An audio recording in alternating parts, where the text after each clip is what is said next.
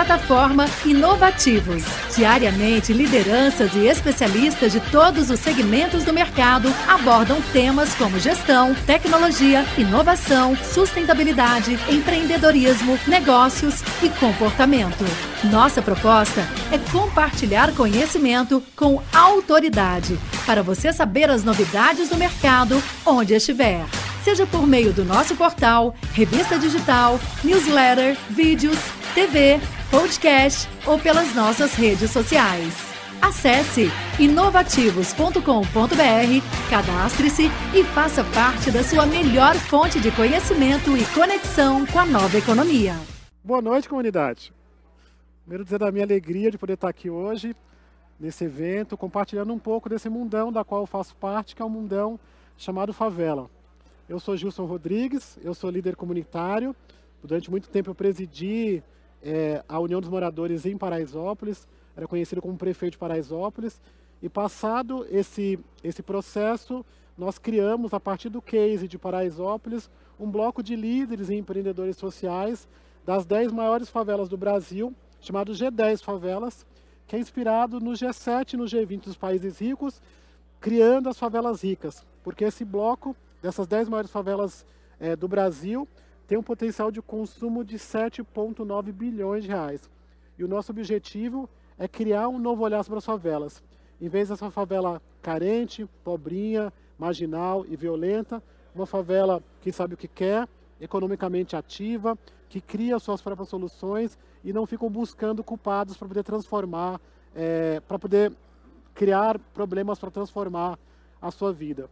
O G10 ele não busca é, e não vive de doações, mas ele busca investimentos para transformar a vida dos moradores da favela, porque nós percebemos que a melhor forma de transformar as nossas vidas e mudar essa perspectiva é ajudando as pessoas a terem dinheiro no bolso. Dinheiro no bolso é a melhor forma de transformar a vida das pessoas. E a gente via lá no dia a dia da nossa comunidade os problemas ligados à juventude, os problemas ligados à violência doméstica, entre outras coisas, e todos os caminhos é, é, mostrava que uma perspectiva de resolver os problemas é a perspectiva econômica. E aí nasce o G10 buscando criar esse movimento em que essa favela potente, organizada economicamente, cria suas próprias soluções para resolver os problemas.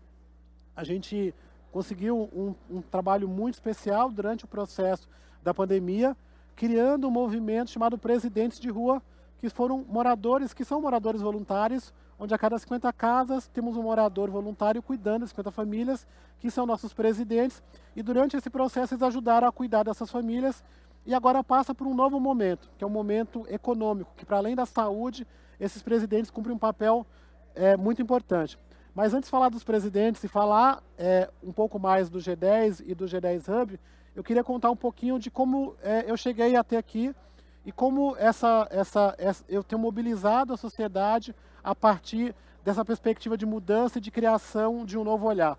Eu sou baiano, de uma cidade chamada Itambé, na Bahia. Inclusive, essa cidade ficou bem famosa no último período das enchentes, foi uma das cidades que sofreu bastante com as enchentes é, que tivemos no, no final do ano. E a minha família, assim como a maioria das famílias nordestinas que vêm para as capitais, vem com muitos sonhos. O sonho de transformar a sua vida, de ajudar aqueles que ficaram, mas o sonho principalmente é de ficar rico. E aí chega em São Paulo, vê que São Paulo e constata que São Paulo não é uma terra tão fácil de ficar rico, de transformar sua vida. E aí tem aquele ditado famoso que São Paulo é terra que filho chora e mãe não vê, né? Então que a mãe liga lá da Bahia e pergunta como é que tá meu filho, fala que tá tudo bem, mas na realidade está passando dificuldade. E eu, em especial, junto com a minha família, nós viemos morar em Paraisópolis. Paraisópolis é, é fruto da antiga fazenda Morumbi, então naquela, naquela época minha família chegou, basicamente era tudo matagal, e a situação da violência era muito mais agravada. Né? Falar que morava em Paraisópolis era que nem falar das, da, do Rei Leão para as hienas. Né? As pessoas tremiam com relação ao medo e com relação à violência.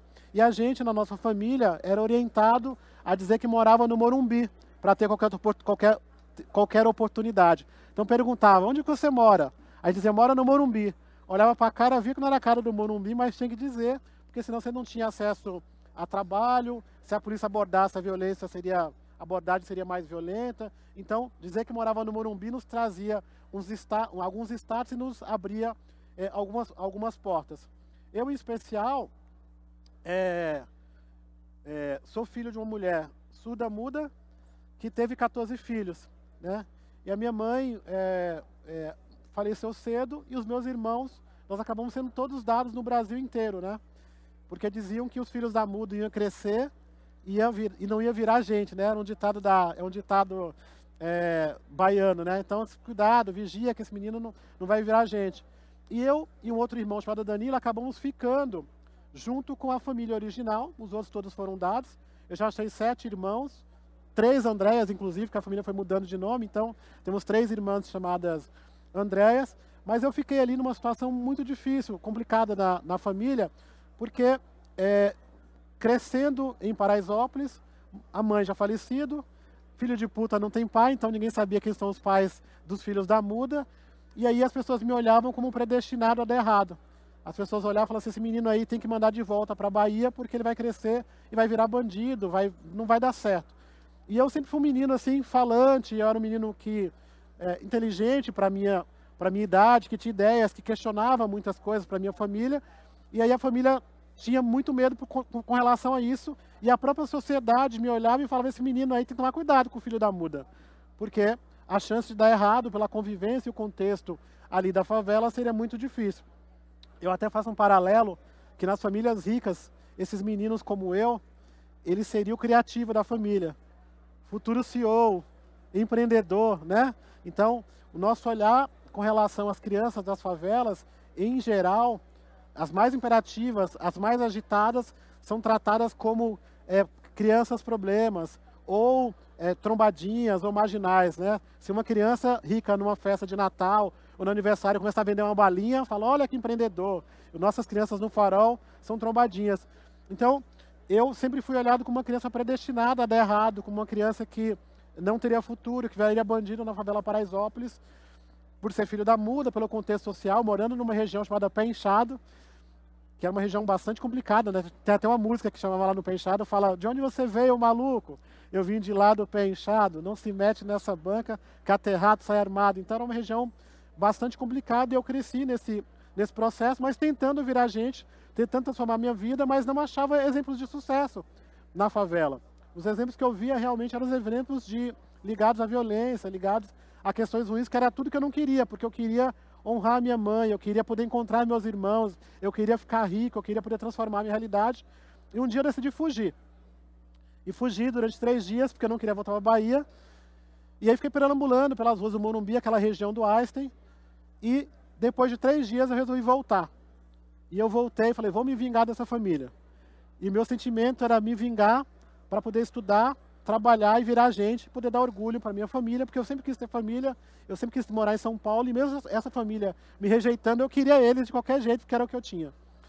E aí fui para a escola, virei presidente do Grêmio, começamos a atuar, até que um dia me deparei, prefeito de Paraisópolis, levando as iniciativas de, da, da minha escola para a comunidade. Então nós criamos a rádio na escola, criamos a rádio na favela de Paraisópolis, criamos o jornal, criamos salas de informática, bibliotecas. Na época nós tínhamos um apoio importante do, do presidente da Porto Seguro Seguros, que era Jaime Garfinkel.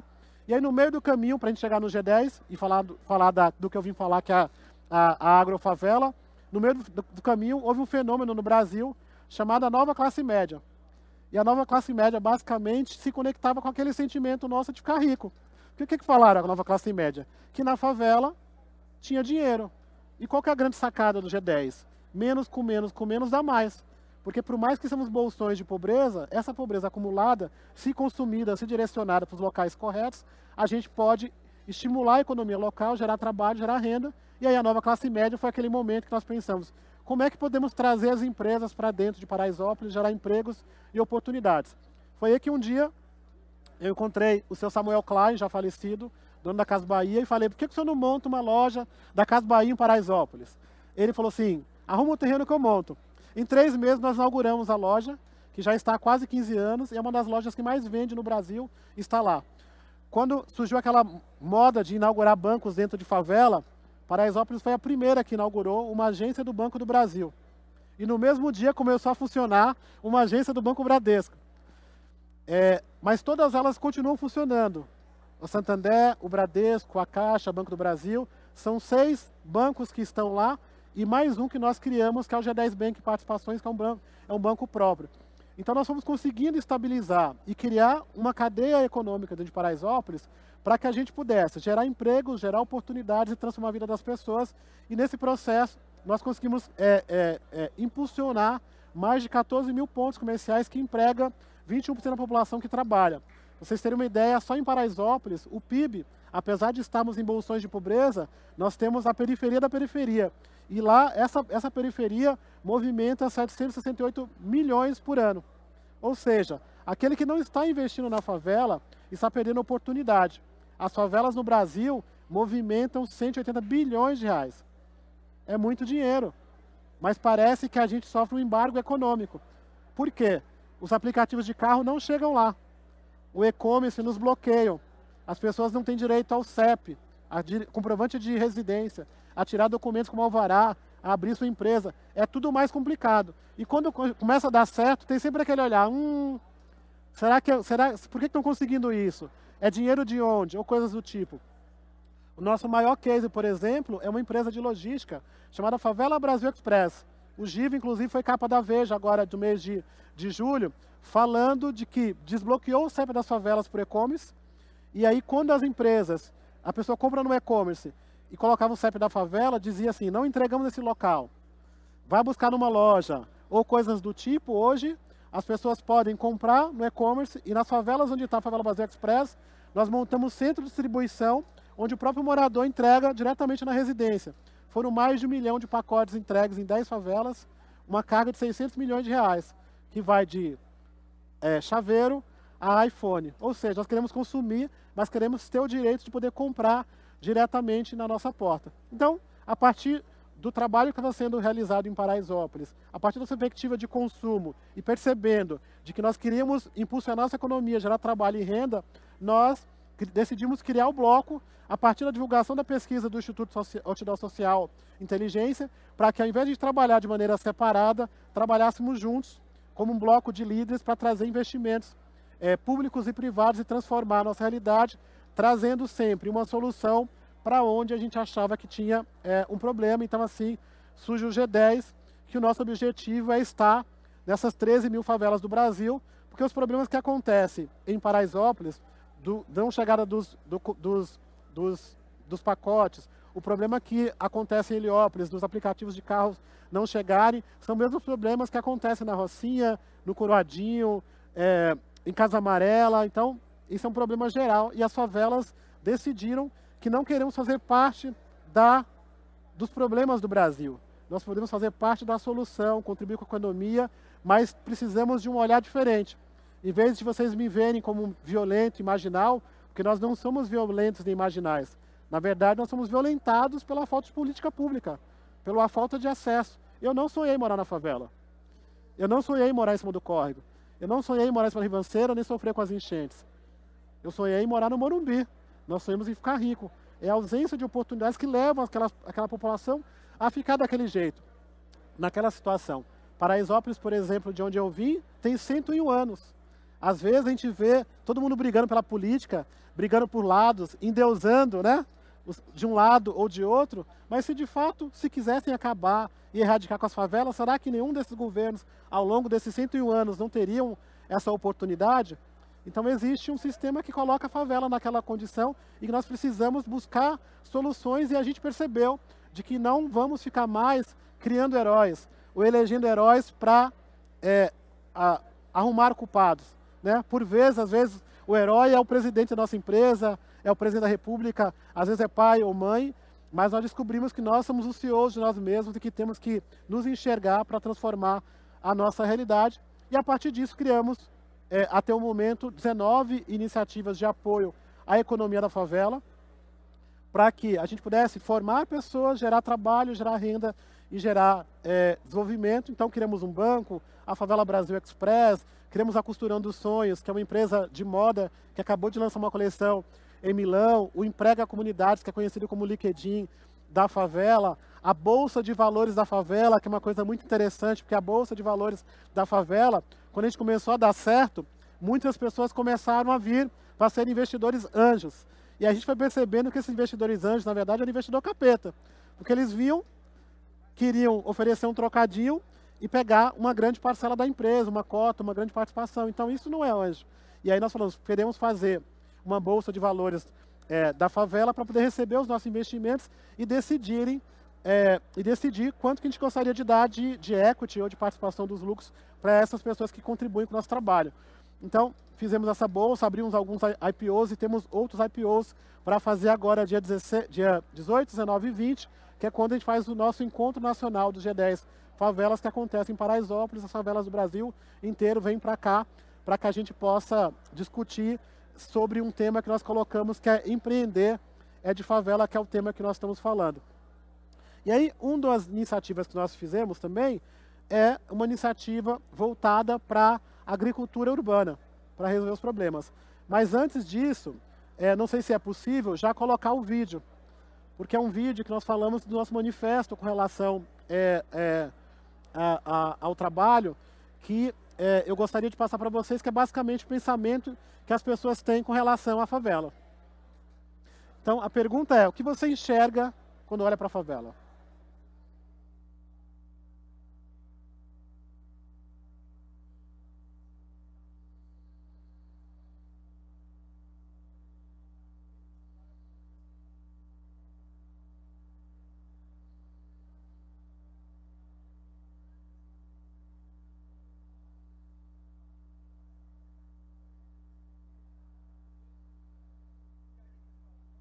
Que era impossível se torna possível. Ó, horta comunitária que alimenta e gera emprego, banco que oferece produto financeiro para fomentar o comércio local, logística de entrega para que as coisas cheguem na favela, TV para se comunicar de forma mais representativa. Nós temos as manhas da favela. Isso significa conhecer as linguagens e os caminhos para fazer negócios aqui dentro criamos oportunidades para cada um ser protagonista da sua própria história. Ficar rico na favela não é apenas permitido, é uma possibilidade real. Se você quer saber o que realmente significa empreender, a gente tem uma coisa para te dizer: empreender é de favela. Então, empreender é de favela, é isso que nós queremos mostrar. Né? Que 40% da população sonha em empreender e precisa de ajuda, de oportunidades para transformar é, essa realidade. Por isso, nós estamos trazendo esse tema, esse novo olhar, trazendo esse potencial. E aí, o que nós estamos buscando fazer? Sempre criar modelos e referências de sucesso para que as pessoas possam se espelhar. Porque, assim como eu procurava uma história de sucesso naquela época, é, hoje muitos empreendedores estão buscando o que está dando certo, o que efetivamente está ganhando dinheiro. Porque o que a gente vê no movimento de favela, às vezes, muita fumaça, é muito lançamento, é muita coisa que está sendo falado que efetivamente não está acontecendo. E a gente fala assim, tem que ter o que mostrar. As costureiras têm que vender, a, a Favela Brasil Express tem que entregar, o banco tem que oferecer crédito. Então, sempre trazendo experiências reais que possam ser escaladas é, no Brasil inteiro, mas criando modelos e criando referências de sucesso. E aí um sentimento que nós tínhamos como nordestinos é que faltava é, espaços verdes e que naturalmente na nossa cultura a gente era muito acostumado a colher, né, a plantar, né, a ter contato com a terra. E aí quando você olha para São Paulo, você não tem esse contato. Você vê paredões é, é, cinzas, na favela paredões vermelhos, que você não consegue é, plantar porque não tem espaço e porque cada metro quadrado é muito caro. Você pega em Paraisópolis, por exemplo, o metro quadrado mais caro do Brasil de favela, segundo o New York Times, é em Paraisópolis. Então é muito mais difícil ter acesso a isso. Mas nós falamos, podemos resgatar isso, porque em Paraisópolis nós não temos terra, mas nós temos muitos rooftops. Né? Tem muito, temos muitas lajes que as pessoas já usam para fazer churrasco, que as pessoas já usam para fazer, colocar sua roupa. E se a gente colocasse hortas? E se a gente criasse pequenas fazendas urbanas em cima das casas das pessoas? E se a gente criasse espaços onde as pessoas pudessem se transformar em fazendeiros e fazendeiras urbanas? E foi daí que nascem dois projetos. O primeiro projeto é a Agrofavela Refazenda, que é um programa de capacitação de fazendeiras e fazendeiras urbanos. E logo em seguida nasce o programa Horta na Laje, que dissemina esse programa de é, fazendeiras urbanas para dentro da casa das pessoas, criando um espaço em que as pessoas possam é, cultivar o seu alimento, elas recebem oficinas para o cultivo do seu alimento, recebem é, terra, recebem hortaliças, formação, recebem sementes recebe também uma área de, de, de hidroponia em que nós oferecemos para essas fazendeiras para que elas possam fazer o cultivo diretamente é, nas suas lajes. Então hoje a Agrofavela temos três, uh, estamos em três comunidades, Paraisópolis, Heliópolis e Betim, Minas Gerais. Nós queremos ganhar as lajes do Brasil e poder levar essa tecnologia. Elas cumpriram um papel super importante durante o processo da pandemia, no programa de alimentação da Mão de Maria, ajudando na complementação das marmitas e da distribuição é, de alimentos. Então, para você ter uma ideia, a, a, as Marias é, entregou mais de 10 mil marmitas por um período por dia, então a Agrofavela cumpriu bastante esse papel, sendo uma, uma ação efetiva, efetiva de, de combate à fome. De, a gente pensamos muito que a horta nesse processo foi como uma terapia, então ela é bonita, ela é divertida, a gente fez uma instalação que parece é, uma instalação de arte para que as crianças também possam gostar. E foi um trabalho muito impactante, reaproveitando espaços e lajes e pequenos cantos que tínhamos em Paraisópolis. E aí fizemos, né? Então tem aqui um pouco da repercussão desse trabalho é, em Paraisópolis, né? Com relação aos presentes de rua e mitigação do Covid. E aqui um pouquinho da nossa horta. Então nós formamos essas fazendeiras urbanas, utilizamos muito desse trabalho de hidroponia. Então só na parte hidropônica a gente consegue produzir mais de mil é, é, é, alfaces, né, hortaliças no geral, produzir, produzir qualquer coisa. Elas recebem os insumos todos. Né? Nós temos a parceria com o Instituto Stop Hunger, que é um instituto mantido pela Sodexo, ganhamos um edital e um prêmio em Paris por conta desse trabalho que agora começa a ser escalado pelo Brasil inteiro. Trouxe um pouquinho... Ah, tiraram. Apresentação errada. Eu, eu pedi para colocar mais, mais fotos. Infelizmente só tem, só tem um, mas dá, dá para ter uma noção um pouquinho do como que é, de como que é a agro. Mas acho que o mais especial é vocês poderem ir lá conhecer e ver de perto esta iniciativa que temos disseminado dentro da comunidade. Nós já temos mais de mil fazendeiras urbanas reproduzindo esta, essa, essa, esse material e essas hortas na comunidade. Então é uma iniciativa que é fácil de fazer, que é barato, que é sustentável, que economiza água. Nós estamos partindo agora para um segundo ciclo, que é fazer esse trabalho para informação, gerar trabalho e renda. Então as fazendeiras urbanas começam a vender os seus produtos então já temos, por exemplo, quem vai no Hotel Emiliano, que é um hotel super chique, a salada do Hotel Emiliano é oferecida, é comprada lá na, na, nas fazendeiras urbanas. E a nossa ideia é, a partir dessa campanha agora de, de Natal, poder oferecer cestas de hortaliças para as famílias poderem consumir e comprar é, nas favelas do Brasil. Então, acho que é um pouco disso que eu queria mostrar para vocês mostrar um pouco desse mundo que nós estamos chamando de favela e dizer que empreender é de favela e que nós temos criar um novo olhar, que nós não devemos acreditar num Brasil que é um Brasil do home office e um Brasil da fome. Um Brasil que separa por muros invisíveis em que uma parte da rua, de um lado da rua a pessoa pode ter acesso a tudo e do outro do lado não pode ter acesso a nada, é negado oportunidades até de empreender, de ter acesso à educação, de transformar a sua vida. Então nós precisamos buscar esse novo olhar investimentos e apoios para que possamos transformar a realidade. Eu costumo sempre terminar dizendo o que costumam dizer sobre nós, né? de que 99% dos moradores do Morumbi são honestos e trabalhadores como o de Paraisópolis. E de que não existe um Morumbi bom com Paraisópolis ruim. E de que a melhor forma de combater a violência é trazendo convivência. Então vá visitar, vá conhecer, perceba de que existem diferentes formatos de favela. Às vezes a gente criou uma favela na cabeça, que é uma favela que tem que pedir autorização para entrar, que é uma favela que você tem que pagar pedágio para poder montar comércio. Quer dizer, existem várias favelas criadas na cabeça, que elas não são reais, que elas estão abertas e que estão precisando desse novo olhar para receber os investimentos. Então eu convido vocês a visitarem aqui perto, Paraisópolis, visitar Heliópolis, visitar uma favela que esteja empreendendo e precisando de oportunidades para que esse novo olhar possa ser construído e que as nossas histórias de sucesso também possam ser contadas. Tá bom? Obrigado. Valeu. Plataforma Inovativos. Diariamente, lideranças e especialistas de todos os segmentos do mercado abordam temas como gestão, tecnologia, inovação, sustentabilidade, empreendedorismo, negócios e comportamento. Nossa proposta é compartilhar conhecimento com autoridade para você saber as novidades do mercado onde estiver seja por meio do nosso portal, revista digital, newsletter, vídeos, TV, podcast ou pelas nossas redes sociais. Acesse inovativos.com.br, cadastre-se e faça parte da sua melhor fonte de conhecimento e conexão com a nova economia.